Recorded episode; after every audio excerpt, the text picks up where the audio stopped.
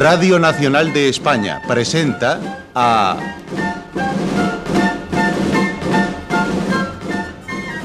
José María Rodero en...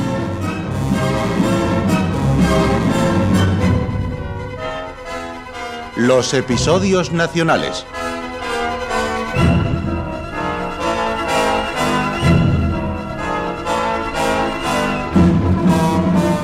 de Benito Pérez Galdós, en adaptación de Carlos Muñiz.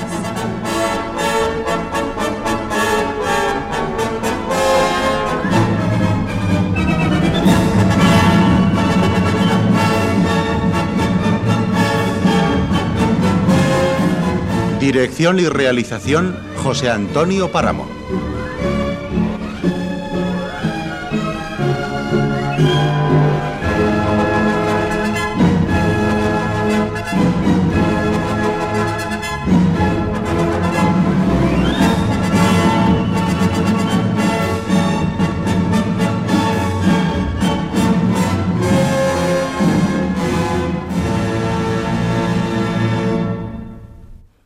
Presentamos el 19 de marzo y el 2 de mayo, segunda parte.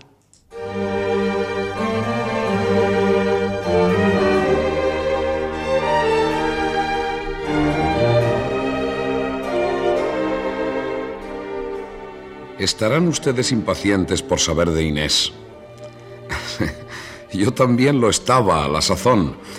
Y no bien hubieron concluido los acontecimientos de Aranjuez, Partí hacia la corte después de despedirme de don Celestino. Llegué a Madrid muy temprano y después de dejar mi equipaje en la casa donde me albergaba, en la calle de San José, muy cerca del Parque de Monteleón, me arreglé un poco y salí a la calle resuelto a visitar a Inés en casa de sus tíos. Antes de realizar la visita, tuve el buen acuerdo de informarme por un maestro guarnicionero que tenía el taller próximo a la casa de los Requejo de todos los pormenores referentes a la familia de mi novia. ¿Requejo? Vaya si le conozco, muchacho. Es el bicho de peores trazas que ha parido madre. ¿Cómo no va a ser rico un tío que no se gasta un real en comer? Por el barrio corre la especie de que se alimenta de las carnes de su hermana y esta de las del mancebo que atiende el negocio. Oh, y el dinero lo tienen a espuertas. Entre la lonja y la casa de préstamo se han hecho de oro. ¿Ah? ¿Y sabes lo que dicen, Gabriel? Que doña Restituta, cuando va a la iglesia, roba los cabos de vela para alumbrarse en su casa. Parece increíble. Pues créetelo, hijo, créetelo, que es más verdad que el sol que nos alumbra. Una vez al año van a la botillería y allí piden dos cafés. Beben un poquito y lo demás lo echa ella disimuladamente en un cantarillo que lleva debajo de las faldas. Echando agua y más agua, pues les dura hasta ocho días. Pero eso no se parece en nada a lo que decía don Mauro, de que compraba todo cuanto se le apetecía a su hermana. Bueno, eh, don Mauro es vanidoso y gastaría algo más. Pero la arpía de su hermana le tiene, como se dice, en un puño. Ella, ella es la que guarda las llaves de todo y no sale nunca por miedo a que les roben. La casa es bocado apetitoso para los ladrones. Por lo visto, en el sótano guardan la caja del dinero.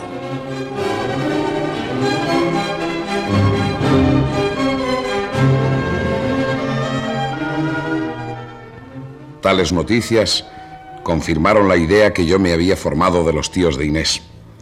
Y al recordar aquel anuncio que me dieron a componer en la imprenta del diario, en el que don Mauro Requejo solicitaba un mozo sabiendo de cuentas, afeitar, algo de peinar, aunque solo sea de hombre, y guisar si se ofreciese, me hice a la idea de pedir el empleo. Dos inconvenientes había. El uno, que ya estuviera empleado algún otro en casa de los Requejo. Ello afortunadamente no había ocurrido, según me informaron en la imprenta del propio diario, donde seguía insertándose el anuncio. El otro inconveniente era que eh, pudieran reconocerme del día en que estuvieron a buscar a Inés en Aranjuez. Sin embargo, pues eh, decidí correr el riesgo y me presenté en la tienda.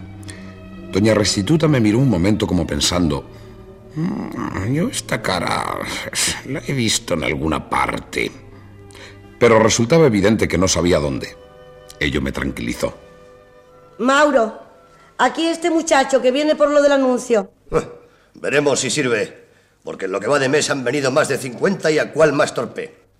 Con eso de que ahora todos quieren ser señoritos. Demasiados señoritos. ¿Tú sabes lo que damos aquí al mozo? No, no, señora. Pues la mantención y 12 reales al mes. Te advierto que en otras partes dan mucho menos. ¿Te quedas o no te quedas? El caso es que 12 reales no son muchos reales, señora. No olvides la mantención. Eso es muy principal. Sí, sí, claro. En ese caso... Te quedas. Bueno, pues... Sí, señora. Te advierto, muchacho, que aquí se viene a trabajar y no a tocarse las narices. Mírate en mi espejo, muchacho. Yo empecé como tú y todo esto ahora es mío. La economía es lo principal. Gabriel, Mande. coge la escoba y barre el almacén. Después irás a llevar estos fardos a la posada de la calle del Carnero. Luego copiarás las cuentas y cuando acabes te pones a fregar la loza de la cocina. Procura apurarte, que además hay que pelar patatas para la cena. Y antes de acostarte tendrás que apalear las capas, encender el fuego, devanar el hilo, poner las etiquetas.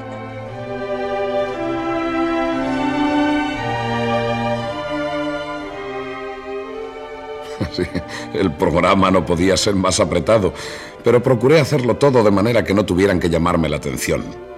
Lo principal era lograr ver a mi Inés.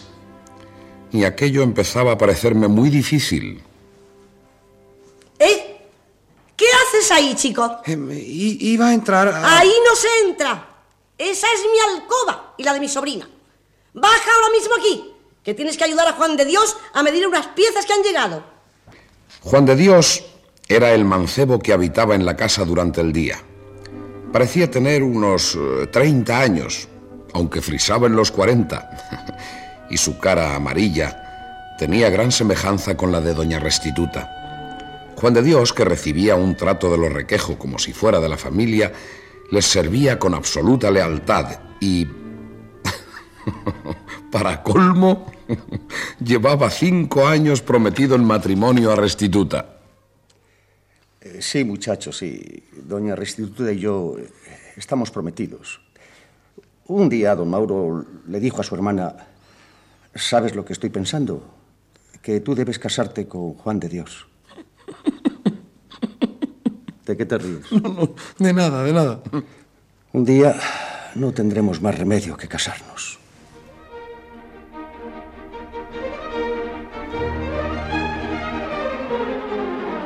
Al cabo de cinco años, Restituta y Juan de Dios hablaban del asunto del matrimonio como si no fuera la unión de dos cuerpos. Pensaban en casarse con más pena que alegría. Pasaban los días sin que yo pudiera ver a Inés a solas.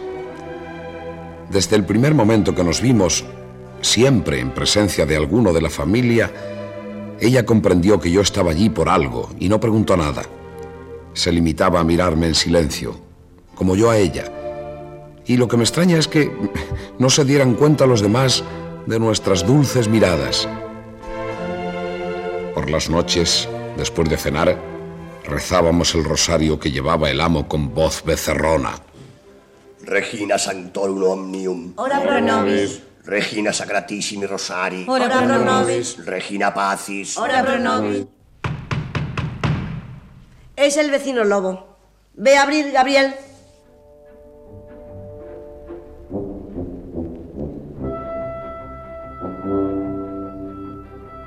¿Cuál sería mi sorpresa cuando al abrir me di de narices con el licenciado de los espejuelos verdes que había querido prenderme cinco meses antes en el Escorial?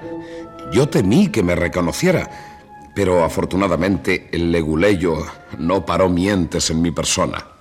Señores, hoy es día grande. Ya tenemos a don Fernando VII en el trono. ¿No se han asomado ustedes a la calle? Madrid parece un ascua de oro. ¡Qué luminarias, qué alborozo! Nosotros no perdemos el tiempo en ver luminarias, señor Lobo. ¿Y qué? ¿El cambio político es bueno para usted? Hombre, espero que me den una de las escribanías de cámara. Pero no teme usted que por haber servido al favorito... Yo he servido a quien tenía que servir en su momento. Y ahora estoy dispuesto a servir a don Fernando con la misma lealtad que a sus padres y a Godoy. Y además tuve buena precaución de escribir a don Fernando algunos memoriales al enterarme de que a Godoy no le salvaba ni la paz ni la caridad. Oh, bien hecho. Eso se llama olfato político. Bah, no tiene importancia. ¿Y tú cómo vas, Inesita? Bien, gracias, señor Lobo. ¿Y usted, don Juan de Dios? Bien, maravillosamente bien. En esta casa me encuentro como el pez en el agua. La que está un poco perezosa es Inés. ¿Sabe, señor Lobo? Oh. Hoy no me ha cosido más que camisa y media, lo cual es un asco. Pero se la puede perdonar por un día. Es tan modosita, tan callada, que se hace querer de todos. Si no hubiera estado con la mosquita muerta de don Celestino tanto tiempo, Ay, pues... tan mosquita muerta. Sé de muy buena tinta que era el confidente de Godoy y el que llevaba sus cartas a Napoleón para repartirse España. Pero va listo, don Celestino. La parroquia de Aranjuez la pretende un primo mío. Y poco seré si no logro que se la quiten al traidor de don Celestino.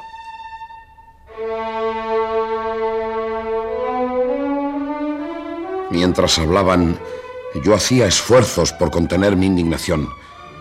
Inés, aterrada, no se atrevía a decir ni una palabra. Lo mismo hacía Juan de Dios. Pero por un fenómeno singular, las habitualmente heladas facciones del mancebo estaban contraídas, indicando que lo que oía aquella noche no, no le era indiferente. ¿Pero qué hace tan callado el amigo Juan de Dios? Mm, va a tener usted un marido muy calladito, doña Restituta. No, no armarán camorra por palabra, más o menos. Bueno, ¿y qué? ¿Para cuándo dejan la boda? A ver si se animan de una vez. Por mí, encantado de que se casen. ¿Y usted cuándo se va a animar usted, don Mauro? La niñita bien lo merece. Nada, nada, esto hay que apresurarlo. El mes que viene, Restituta con el amigo Juan y usted con Inés a la vicaría.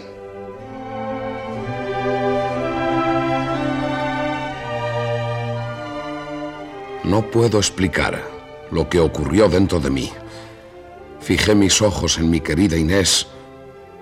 Ella bajó los suyos y hubo un largo silencio, mientras todos volvían su mirada hacia la huérfana. Es pronto aún para hablar de eso. Inés se casará con mi hermano cuando demuestre mayor interés por las cosas de la familia, cuando la veamos más aplicada en el trabajo. Si se empieza pronto a hablar a las jovencitas de casorio, les entra un come-come y acaban echando la cabeza a volar. Bueno, déjate de historia, restituta. De aquí a que nos casemos Inés y yo, si quiere trabajar, que trabaje. Y si quiere holgazanear, que huelgue.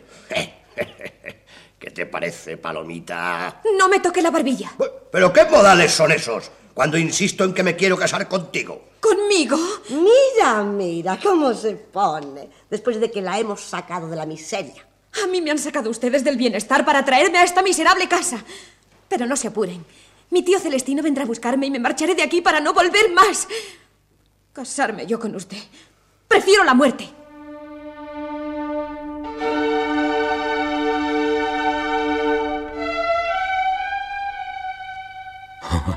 Al oírla me la hubiera comido. Inés estuvo sublime. Yo lloraba feliz. Juan de Dios se retiró y yo le seguí, pero quedé escuchando cerca. Doña Restituta se apresuró a poner fin a tan inesperada escena. No te acalores, hermano. Mm. Yo la haré entrar en razón. Niña, vamos arriba. Ajustaremos cuentas, malcriada.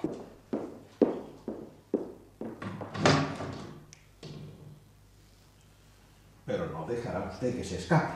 ¿Está usted de seguro que- Naturalmente. Le di a usted mi palabra. Inés fue abandonada y recogida por Juana. Su madre es una señora muy principal de la corte. Y parece que está buscándola desesperadamente para protegerla. Yo poseo los papeles por los que se puede identificar la personalidad de la damisela.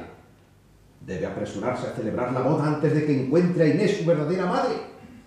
La señora condesa, verdadera madre, posee los mejores olivares de Jaén, las mejores yeguadas de Córdoba, los más extensos prados del Jarama y más de 30.000 fanegas de pan en tierras de Olmed de Don Benito. Eh, pero ya la ve usted. La condenada cría es un puerco espín. Le anda caricia y... No la tratan como debieran. Ustedes tienen que llevarla en palmitas. no tratarla de esa forma tan áspera. Eh, si eso ya se lo he dicho yo a mi hermana. Pero ella es tan burra que no ve más allá de sus narices. Y por ahorrar unos chavos es capaz de perder una herencia tan fabulosa como la que recibirá Inés el día de mañana.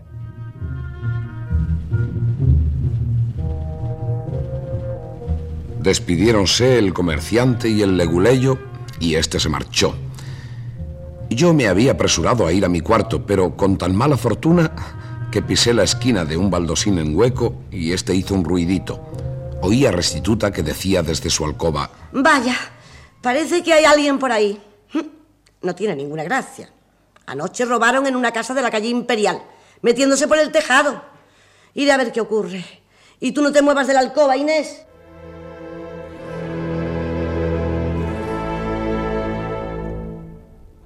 Registraron toda la casa, mientras yo, metido entre mis sábanas, fingía dormir como un talego.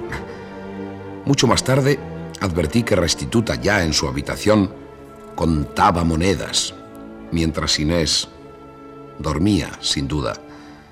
Luego Restituta salió y bajó al sótano donde permaneció más de una hora.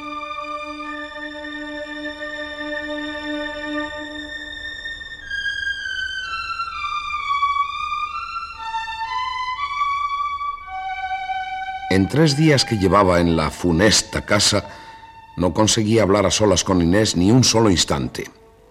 La suspicacia de Restituta era tan atroz que siempre que bajaba del entresuelo a la trastienda, la dejaba encerrada en la habitación y solo la permitía que saliese a las horas de las comidas. Tan desesperado estaba con aquella incomprensible falta de comunicación entre Inés y yo, que aceché la ocasión en que doña Restituta estaba desplumando a unos infelices en el despacho donde hacían los préstamos y me acerqué a la puerta del encierro llamando quedamente. Inés. Inés. ¿Eres tú, Gabriel? Sí, sí, vida mía. No alces la voz. Haré mucho ruido con la escoba para que no nos oigan. ¿Estás bien? Bueno, ya lo ves. ¿Cómo has venido, Gabriel? Para sacarte de aquí. Lo lograrás. Aunque te custodiaran un millón de requejos y restitutas. No tardes mucho en sacarme, Gabriel. Estoy desesperada. Sí, sí, cuanto antes te sacaré. Mientras, tú procura no incomodarles y decir amén a todo. ¿Me oyes? Lo haré como tú quieres. Adiós, adiós Inés. Alguien viene.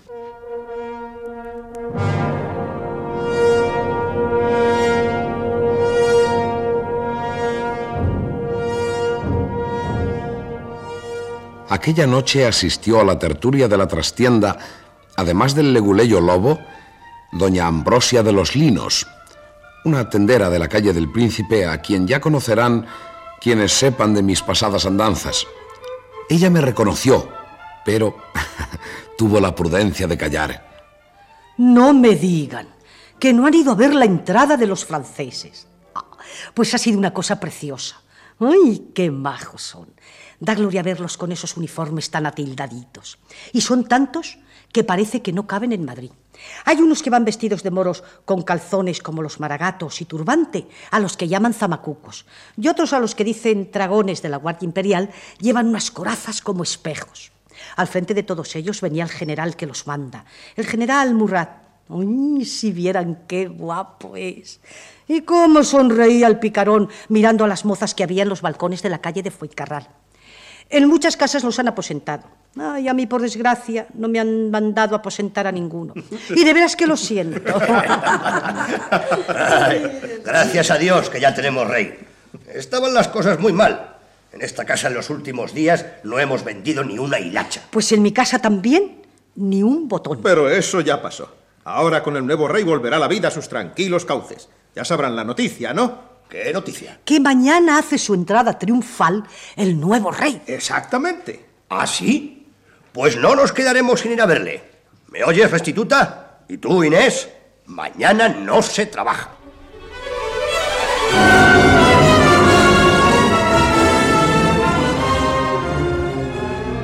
Llegó el 24 de marzo y la cabeza de don Mauro, peinada por mí, salió a competir con el sol en brillo y hermosura. Doña Restituta frotóse con una toalla el apergaminado zorro de su cara y también se aderezó para la solemnidad. Los requejo pretendieron que Inés se disfrazase con un espantoso vestido coloreado y unas botas azules, pero ella se negó. y al fin tuvieron que acceder a que vistiera su habitual vestido de luto. Dejaron a Juan de Dios al cuidado de la casa. Y don Mauro me dijo... Gabriel, hoy es día grande, día de descanso. Vente con nosotros y así me enderezarás el rabo del coleto si se tuerce y me ayudarás a ponerme los guantes cuando pase su majestad. Aguarde a que coja mi gorra, don Mauro. Apúrate, muchacho.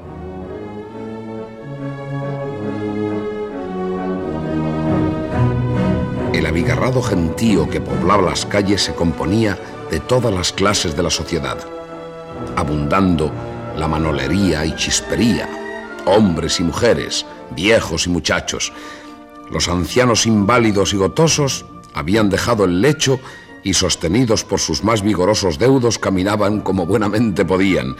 Las viejas beatas que durante muchos años no recordaban más camino que el de sus casas a la iglesia acudían también, llevadas por la devoción del nuevo rey. Todo Madrid estaba en la calle. No se podía dar un paso.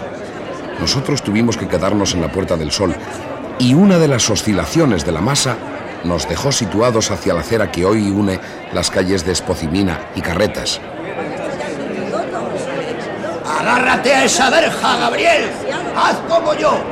Y vosotras dos, agarraros a mí, si no vamos a perderlo. O nos van a estampar contra la mar blanca. Ay, Dios ha querido darme vida para que viera este hermoso día. Y San Serapio, Gumersinda, qué buenas velas le hemos puesto.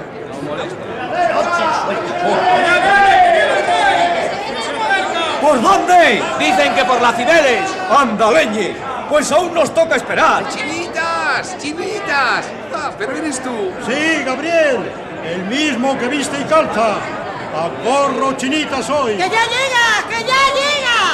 ¿Te quieres callar y no gritar y cerrar el pico?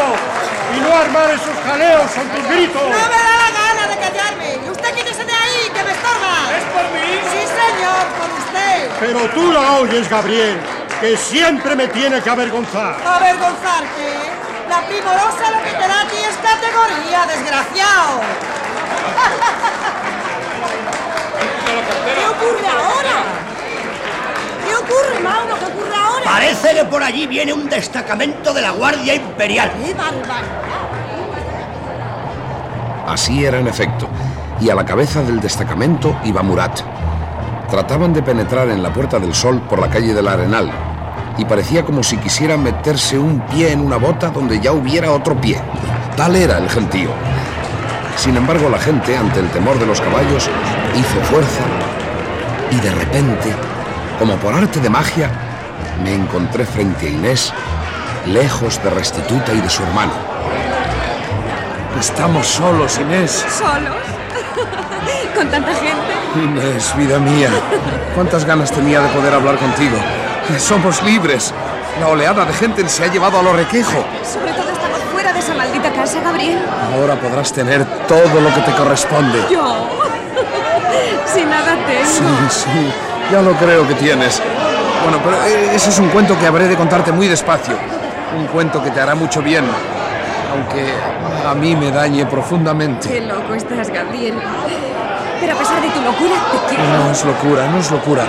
Tus padres son muy ricos. ¿Desvarías? Cuando te lo explique comprenderás muchas cosas. ¡Ay! ¿Qué te ocurre? ¡Un pie! ¡Ay, me acaban de agarrar un pie! Era doña Restituta. Su hermano don Mauro con una mano sujetaba a duras penas a Restituta y con la otra intentaba coger a Inés, pero tan torpemente que arrastró a su hermana y ésta cayó cuán larga era y se agarró como pudo al pie de la huérfana para que no volviera a escapársele.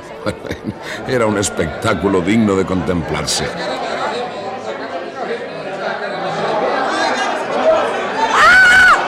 ¡Ay! ¡Que me aplastas la mano con tu pie, Inés! ¡Vamos, levantadle!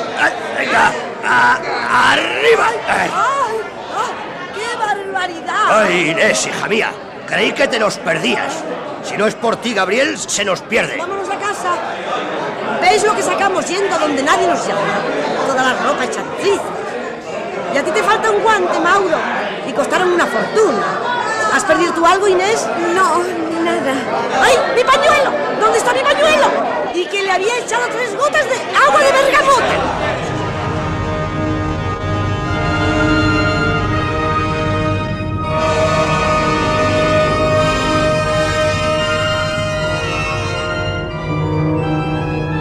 Transcurrieron muchos días desde aquel famoso de la entrada en Madrid de nuestro soberano.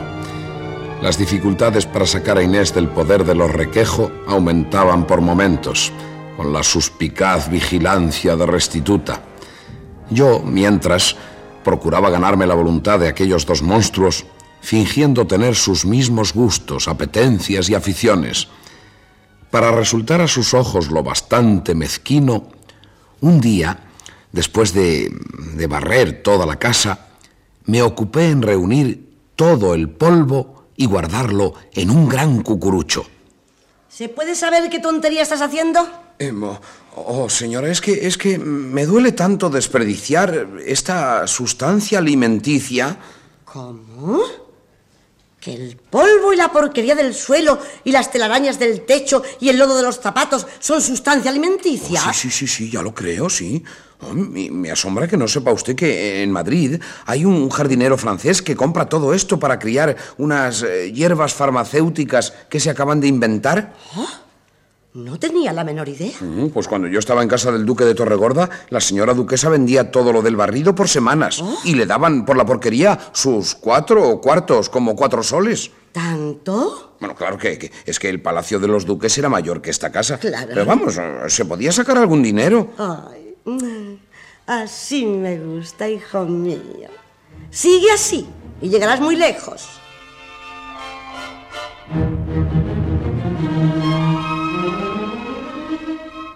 Había picado el anzuelo. Unos días después, cuando recibí mi primer sueldo, iba a tragar un poco más de engaño. Me fui a ella, recuerdo que era el, el 20 de abril, y entregándole los 10 reales de mi salario, le dije, Aquí tiene, doña Restituta. ¿Mm? ¿Qué es esto? Pues mi salario. ¿Para qué quiero yo todo ese dineral? Oh. Sí. Junto a su hermano y, y, a usted he aprendido lo que es la economía y el orden. Por favor, guárdemelo, señora, que cuando salga de esta casa, y Dios quiera que eso no ocurra nunca, ya me lo entregará todo junto. Oh, oh Gabriel. Hijo mío, eres... Eres una verdadera joya. Bueno, si sigues así trabajando con tesón y ahorrando con fe, dentro de 10 años tendrás más de 60 duros.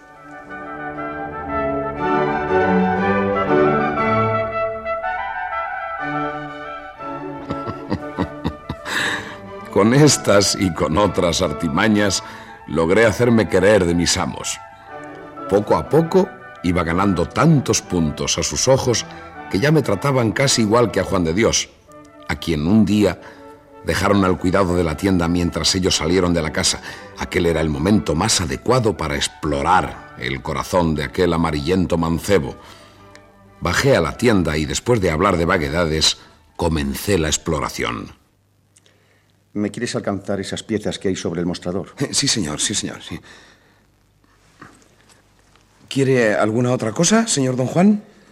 No, por hoy se terminó. Don Juan, ¿no, ¿no le parece muy penoso que esa joven se muera de tristeza arriba en su cuartucho? ¿Por qué no la dejan suelta por la casa? ¿Es acaso alguna fiera? Tienes razón, Gabriel. No me explico por qué la encierran siempre. Una muchacha tan buena y, y, y tan humilde. Claro que, como está tan. tan mal criada. ¿Mal criada? Tú sí que estás mal criado. Cuando la veo tan dulce, tan modosa, tan bella, me entra una congoja. Aquí la tratan de un modo criminal. Pero, pero los amos son muy buenos con ella.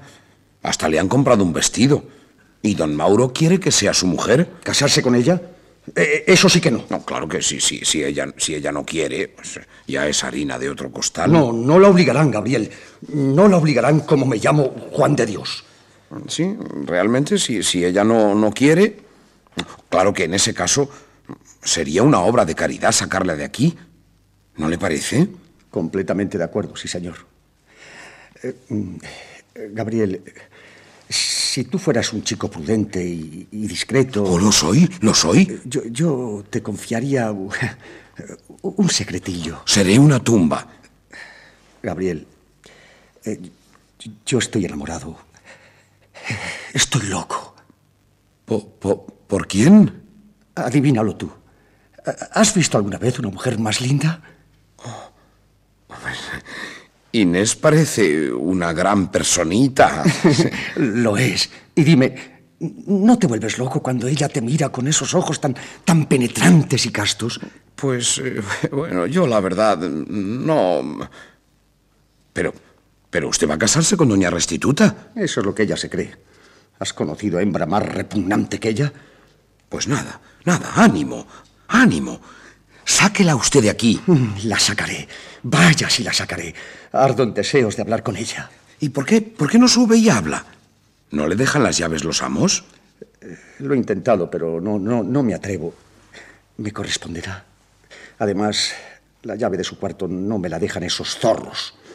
Tengo aquí un ramo de violetas que, que no sé cuándo podré dárselas. Ya empiezan a ponerse mustias. Eh, Si, si tú te atrevieras a, a echársela a Inés por el montante de la puerta, eh, yo. Yo no me atrevo. No sabría qué decir. No, eso lo hago yo. Démelas. Eh, toma. Ahora mismo se las doy de su parte.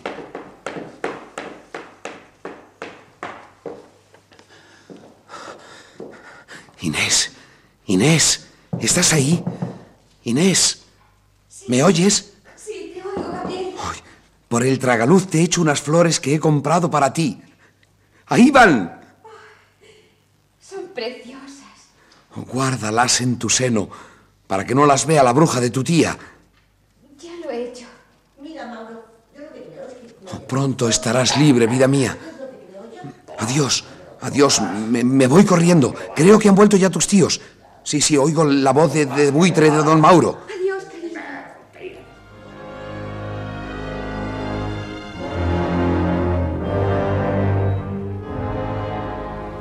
Aquella noche, como ya era costumbre, nos favorecieron de nuevo con su visita doña Ambrosia de los Linos y el licenciado Lobo. Pues ahora ando con un asunto entre ceja y ceja. Se trata de un proyecto para quedarme con la contrata de abastecimiento a las tropas francesas. ¿Abastecimiento? Veneno les daba yo. ¿Y eso? ¿No saben que ahora resulta que a lo mejor vuelve el rey Carlos IV y a su hijo el rey Fernando le dejan de príncipe otra vez? Dicen que el rey ha ido a Burgos para que le reconozca Napoleón. ¿Pero cuál de los dos, señora? Y yo qué sé, licenciado. A mí me hacen la Pascua. Porque tendré que mandar nuevos memoriales al rey don Carlos para que no me quite lo que tengo. Lo importante es que esos franceses nos están haciendo la gran jugarreta. Más de 20.000 franceses tenemos aquí. Ya empieza a ser negocio lo del abastecimiento de la tropa. Mucho pan, mucho tocino, mucha sal y mucha berza. Y a cobrar un buen dinero. Por supuesto que cobrarás por adelantado.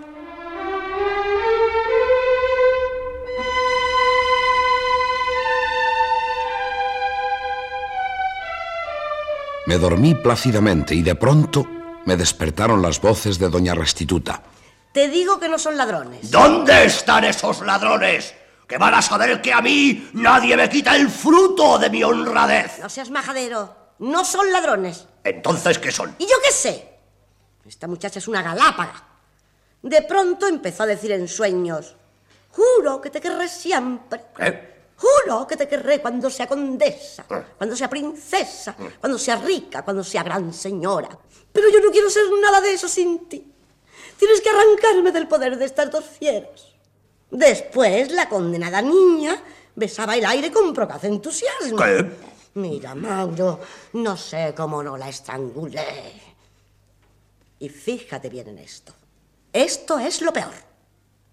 Violetas. Un ramo de violetas. ¿Eso qué quiere decir? Cayó de su pecho. Lo tenía allí oculto, la desvergonzada. Pero, pero, pero ¿quién ha podido dárselas? Sin duda tiene amores con algún mozalbete de la calle. Y habrá entrado aquí el mozalbete. Gabriel, Gabriel, ven aquí. ¿Tiene amores con algún mozo? ¡Contesta! ¡Contesta, desgraciada! Cuando me llamaron, me pareció prudente desorientarles, para evitar que sus feroces sospechas recayeran sobre mí. ¿Sabes algo de lo que ha ocurrido en esta casa, muchacho? Pues eh, creo que. creo que sí, señor. Anoche, cuando salí en busca del cuarterón de higos pasados, me pareció ver en la calle a un señorito que. que miraba a estos balcones. ¿Ah? ¿Y qué más? Continúa. Después, creyendo que yo no le veía, arrojó algo hacia el balcón de la alcoba. ¡El ramo, santo cielo! El ramo de mi deshonor. Anoche mismo pensaba decírselo a su merced, pero eh, como había visita y, y luego se quedaron haciendo números con don Juan de Dios. ¿Se asomó ella al balcón? Pues no lo puedo asegurar porque estaba muy oscuro. Pero si ustedes quieren que yo vigile, nadie se reirá de nosotros. De acuerdo. Ahora a dormir. Mañana te leeré la cartilla bocosa.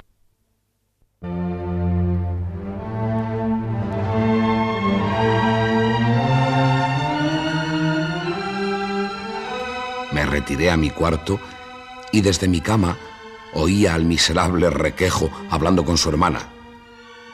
Ay, esa estúpida nos puede estropear el negocio. Esta semana sin falta me casaré con ella. Y desde luego, hasta que sea la boda, la tendremos encerrada en el sótano, sí señor. Y si hay que darle palos, palos. Y si no quiere por las bandas será por duras. La agarraré a un poste, la azotaré. Y si hay que abrirla en canal con el cuchillo grande, la abriré. De acuerdo. Vaya si lo haré. A mí esa bocosa no me estropea el negocio.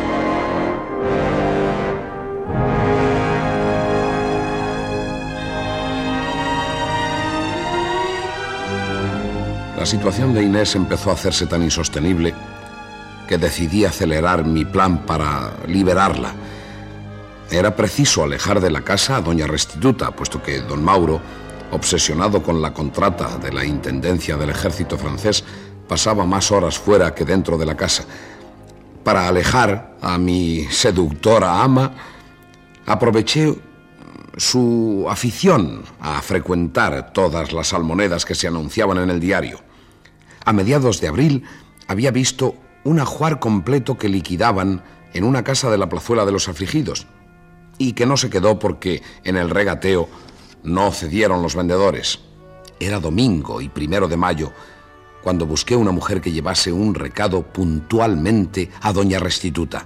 ¿Es aquí donde vive una señora llamada doña Restituta Requejo? Yo soy.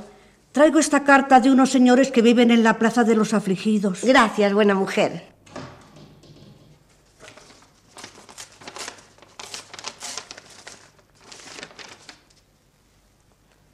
Ajá. Así que acceden a la venta del ajuar en la cantidad que les propuse. Ay, Dios. Gabriel. Gabriel, ven acá. ¿Llamaba la señora? Toma la llave de la escalera principal. Yo tengo que salir urgentemente. No dejes de vigilar, hijo, que ya sabes los peligros que rondan la casa. Ah, descuide, descuide, doña Restituta. Vaya tranquila.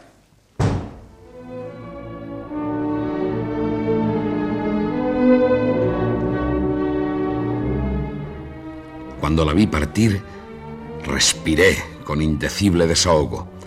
Iba a liberar a Inés. El único inconveniente era Juan de Dios, que estaba atendiendo a un oficial francés, el cual había ido allí por, por, el asunto del abastecimiento a la tropa que planeaba Requejo. Asomé la nariz hacia la tienda y allí charlaba con el mancebo en un español bastante bueno, el, el oficial francés. Habla usted muy bien el español. Soy del País Vasco francés y allí casi todos hablamos español. Yo, yo, he vivido en Bayona. Mi padre trabajó de escribiente en casa de Messier Hipólito Seyú. Nosotros somos de Guipúzcoa. Oh, no lo he de conocer, es tío mío. También es casualidad. A este tenor siguieron hablando hasta que después de efusivos abrazos y ofrecimientos mutuos se despidieron. Yo, yo estaba impaciente por realizar mi plan. No podía perder tiempo. Adiós, hasta la vista, señor oficial. Espero verle pronto por aquí. Don Juan. Don Juan, tengo que hablar con usted. ¿Qué ocurre? Pues, ¿no me dijo usted que tenía escrita una carta para Inés? y con una letra tan delicada que la sorprenderá. Eh, Mira, aquí la tengo. Observa qué rasgos tan finos. Eh, No tiene más que once pliegos, pero ¿no crees que será bastante? Oh, sin duda, sí. Démela. Hay que llevársela cuanto antes. ¿La espera con impaciencia? La espera. ¿Acaso le has dicho...? Sí, lo, lo- lo- lo habrá adivinado. Cuando le di el ramo y le dije que era de una persona que quería sacarla de esta casa, lo tomó y lo besó. Lo besó. Sí, sí, lo besó. Pe- pero mm, tendrá que darme las llaves del cuarto. No, no, la, la- la llave no. no. No necesitas abrir. Dásela por el tragaluz. Eh, Tú no debes verla ni hablarla. Pues, eh, entonces, ¿no podré decir a Inés todo lo que usted siente por ella? ¿Quieres darle a Inés la carta cuanto antes? Sí, señor, sí, sí, sí. Ahora subo. Date prisa, que pueden volver los amos.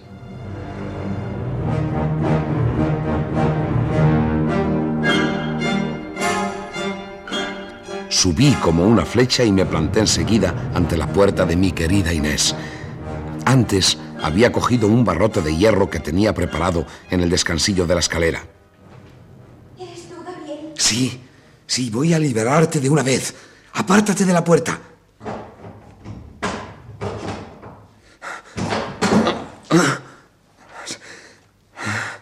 Estás libre, Inés. Vámonos al punto. Gabriel. No, no, no hay tiempo que perder. Huyamos. Si nos detenemos un instante, estamos perdidos.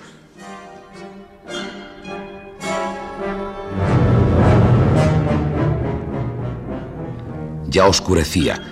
Salimos a la escalera principal apresuradamente. Un hombre bajaba en aquel preciso instante y se nos quedó mirando con sorpresa. Me eché a temblar al reconocer en él al licenciado Lobo. ¿A dónde van ustedes? ¿Y a usted qué le importa? ¿Qué dice usted, insolente? Oh, oh, no, disculpe, disculpe la respuesta. Es que. mm, eh, Es que doña Restituta nos ha mandado salir en busca suya. ¿A dónde vas con esa muchacha? ¡Turantes! Os fugáis, ¿eh? Ya os arreglaré yo. ¡Adentro pronto! Si no queréis dormir esta noche en la cárcel de la villa. Nos había cogido a cada uno por un brazo y nos arrastraba de nuevo hacia el interior de la casa. Que a tiempo llegué. Suélteme, suélteme. ¡Que, que se me escapa! ¡A él! ¡Al ladrón! Ven acá tú. ¿Dónde ibas? Poco después me encontraba entre ambos requejo, como Cristo entre los dos ladrones. El escribano sostenía a Inés, que se había desmayado. No puedo creerlo. La señorita huyendo con Gabriel. Sí, sí, vieja bruja. Me iba con ella. Eh, Pues ahora vas a ir por el balcón a la calle. De todos los golpes y vejaciones que allí recibí, lo que más me dolió fueron los, los pellizcos de doña Restituta, cuyos dedos se cebaban en mí como si fueran el pico de un, de un ave de rapiña. Sin duda, fuiste tú el que mandó a aquella vieja con una falsa carta para sacarme de casa. Y es tan trajosa del infierno. Señor Lobo, no tiene usted ni pizca de caridad. Si no le dice al alcalde de Casa y Corte lo que han hecho estos dos canallas. Calma, señora, mucha calma. Ahora precisamente me ocupo en hacer un expurgo entre los que sirvieron y recibieron favores de ese déspota que ha sido el príncipe de la paz. ¿Y eso qué tiene que ver ahora con lo que... Tiene que ver, señora mía, porque precisamente este miserable, a quien no he reconocido hasta hoy, es uno de los favorecidos por el choricero. ¿Ah? Estaba a punto de entrar en el servicio de interpretación de lenguas. Pero, pero ¿quién se quiere usted explicar? Pues quiera de ser Gabriel, este ladrón. Pues menudo sabandijo teníamos en casa. ¡Te voy a matar! ¡Miserable! ¡Canalla! ¿Quiere dejar ya de pellizcarme?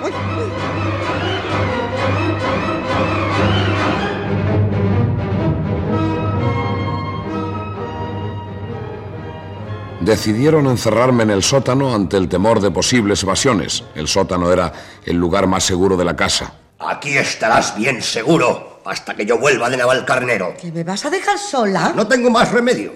He recibido un aviso de que nuestro almacén de Navalcarnero ha sido robado.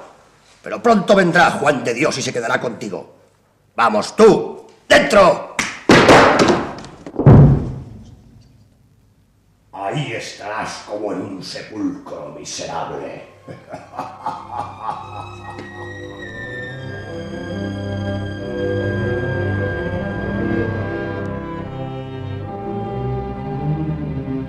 Para que se comprenda si ellos tenían confianza en la seguridad de mi cárcel, baste decir que allí guardaban parte de su fortuna en un arca de hierro. Permanecí largas horas en aquel auténtico sepulcro del que me temía no salir jamás. Rendido por la fatiga, me acosté en el suelo y di en meditar. Mi prisión no me parecía otra cosa que una prolongación de mi cerebro. Seguía despierto. Súbitamente salí de mi extraña meditación, que acaso era modorra de cansancio, al oír un chirrido. La claridad aumentaba sobre mi cabeza. Alcé la vista y vi dos pies que descendían muy sigilosamente, peldaño a peldaño, cuyo dueño se iluminaba con una linterna. Era Juan de Dios. Juan de Dios en persona. Santo Dios, ¿qué haces tú aquí? Pues ya ve. ¿Cómo has entrado en el sótano? Porque don Mauro me encerró. ¿Y la carta? Mm, ya, ya, se la di a Inés. Precisamente después de dársela, tuve la tentación de hablar con ella para explicarle lo que usted sentía. Ya ve, esa fue mi perdición. Llegó doña Restituta y... Bueno, lo demás puede usted figurárselo. Menos mal que, que, Dios le ha enviado a usted para liberarme de este castigo. Oye, Gabriel, ya te expliqué que había depositado mi fortunita en poder de los requejo, ¿verdad? Sí, sí, señor. Sí. Eh, eh, simplemente eh, vengo a tomarla antes de irme de esta casa. Bien sabe Dios a quien rezo todos los días que no es otra mi intención. Y solo de dos pecadillos tengo que acusarme. ¿Ah, sí? ¿Puedo saber cuáles son? Eh, el haber escrito una falsa carta a don Mauro para que se marchase a Navalcarnero y se alejase de aquí, y haber hecho construir por un molde de cera las llaves del sótano y del arca. Entonces, pronto liberará a Inés. Sí, esta misma noche. La pobrecita ya estará impaciente. Después de leer la carta, habrá comprendido que estoy dispuesto a ponerla en libertad cuanto antes. Es usted un hombre de verdad. Estoy enamorado simplemente, Gabriel. Gabriel, puedo contar contigo. Incondicionalmente. Se avecinan los momentos más hermosos de mi vida. Gabriel, he preguntado por una isla desierta, pero nadie ha sabido darme razón. ¿Tú sabes eh, si esas que llaman las Islas Canarias están desiertas? ¿Y hacia dónde caen? No, no, no tengo ni la menor idea. Y dígame, don Juan, ¿cómo piensa dar esquinazo a doña Restituta? No, eso no, no, no me inquieta. Ya lo tengo resuelto. Pienso amordazarla. ¡Calla! Que nos pueden oír. ¿Le parece a usted que mientras recupera su fortuna, vaya yo subiendo pasito a pasito a espiar a doña Restituta? Muy buena idea. Así sabremos si duerme o vela. Y luego quédate aguardando en la trastienda. Yo acabaré enseguida aquí. No esperé a que me lo repitiera y subí. Volé hacia la alcoba donde dormía Inés y velaba su tía. Cuando Restituta me vio aparecer ante sus ojos, debió pensar que era un fantasma. Pero, ¿tú ¿Cómo? Oh, señora, señora, soy inocente. Oh, perdóneme. Yo quise revelarles la verdad, pero, pero es que no me dieron tiempo. Yo no intenté robar a Inés, sino sacarla de aquí para evitar que la raptara su amante. ¿Sabe quién es? No. Juan de Dios. Jesús, José y María. ¿Qué estás diciendo? ¡Mi novio! ¿Quiere, quiere, quiere usted la prueba? Aquí hay una carta que él escribió a Inés y que yo guardé. Y, y si aún duda, venga a ver algo insólito. Juan de Dios está en el sótano descerrajando el arca del dinero. ¿El dinero? Ah, ¡Vamos allá!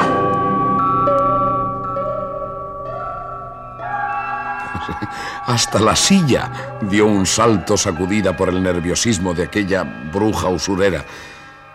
Llegamos a la boca del escotillón y allí Mientras hería nuestros ojos la tenue claridad que salía del sótano, oímos claramente el ruido de monedas que hacía Juan de Dios al contar sus ahorros de 20 años. El espantado tímpano de doña Restituta percibió claramente ese ruido y se precipitó escaleras abajo mientras gritaba ¡Malvado! ¡Malvado! Así nos pagas el pan de 20 años.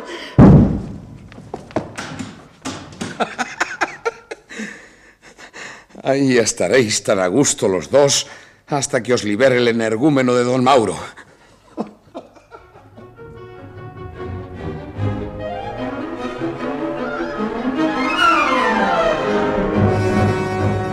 Concluida la humanitaria tarea de encerrar a aquellos dos absurdos seres en el sótano, subí al cuarto de Inés y la encontré aterrada, sin saber a qué atenerse. ¿Quieres explicarme? Eres libre, Inés. Vámonos de aquí, sin perder tiempo. Vamos, Gabriel.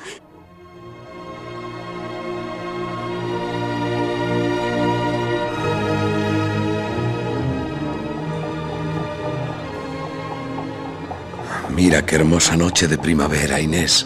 Qué gusto da respirar así, sin temor a esa gentuza. Ven, iremos hacia la Puerta del Sol.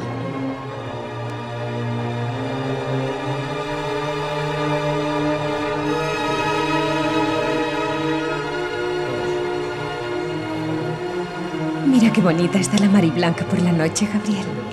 Tú sí que estás bonita, Inés. Y libre, condesita mía.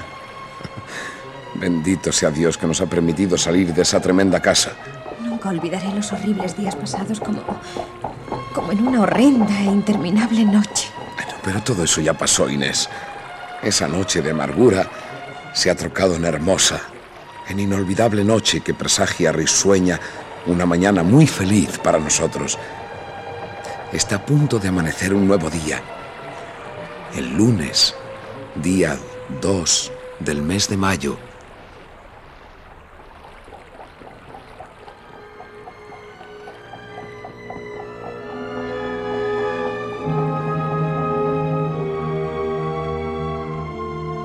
Permanecimos un rato juntos. Inés reposaba su cabeza sobre mi pecho. El día se acercaba. Se sentían los lejanos y vagos rumores, desperezos de la indolente ciudad que empieza a despertarse. Por oriente, hacia el fin de la calle de Alcalá, se veía el resplandor de la aurora, y cuando nos retirábamos, Inés y yo nos detuvimos un instante a contemplar el cielo. Un cielo que por aquella parte se teñía de un vivo color de sangre.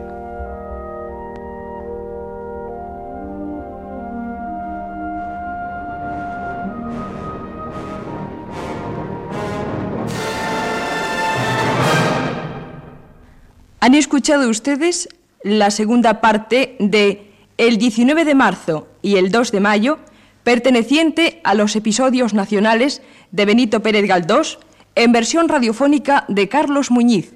Ha sido interpretado con arreglo al siguiente reparto. Gabriel Araceli, José María Rodero. Juan de Dios, Miguel Ángel. Mauro Daniel Dicenta. Inés Pilar Quintana. Restituta Nela Congiu. Ambrosia Lola del Pino. Chinitas José Santoncha. Mujer de Chinitas Mari González. Santurrias Carlos Alberti. Licenciado Lobo Pablo Jiménez. Guarnicionero Roberto Cruz Cousillas. Oficial Luis Porcar. Vieja María Antonieta Escribá. Y las voces de María del Carmen Mora. Margarita Esteban. María Abad. Jesús Ángel Manzano. Narciso Ojeda. José Albiach. Antonio Requena. José Sánchez García. Fernando Chinarro. Y Rafael Naranjo. Montaje musical Gonzalo Corella. Efectos especiales Bernardo Mingo. Control y registro de sonido José Fernando González y Roberto Cruz. Dirección y realización José Antonio Páramo.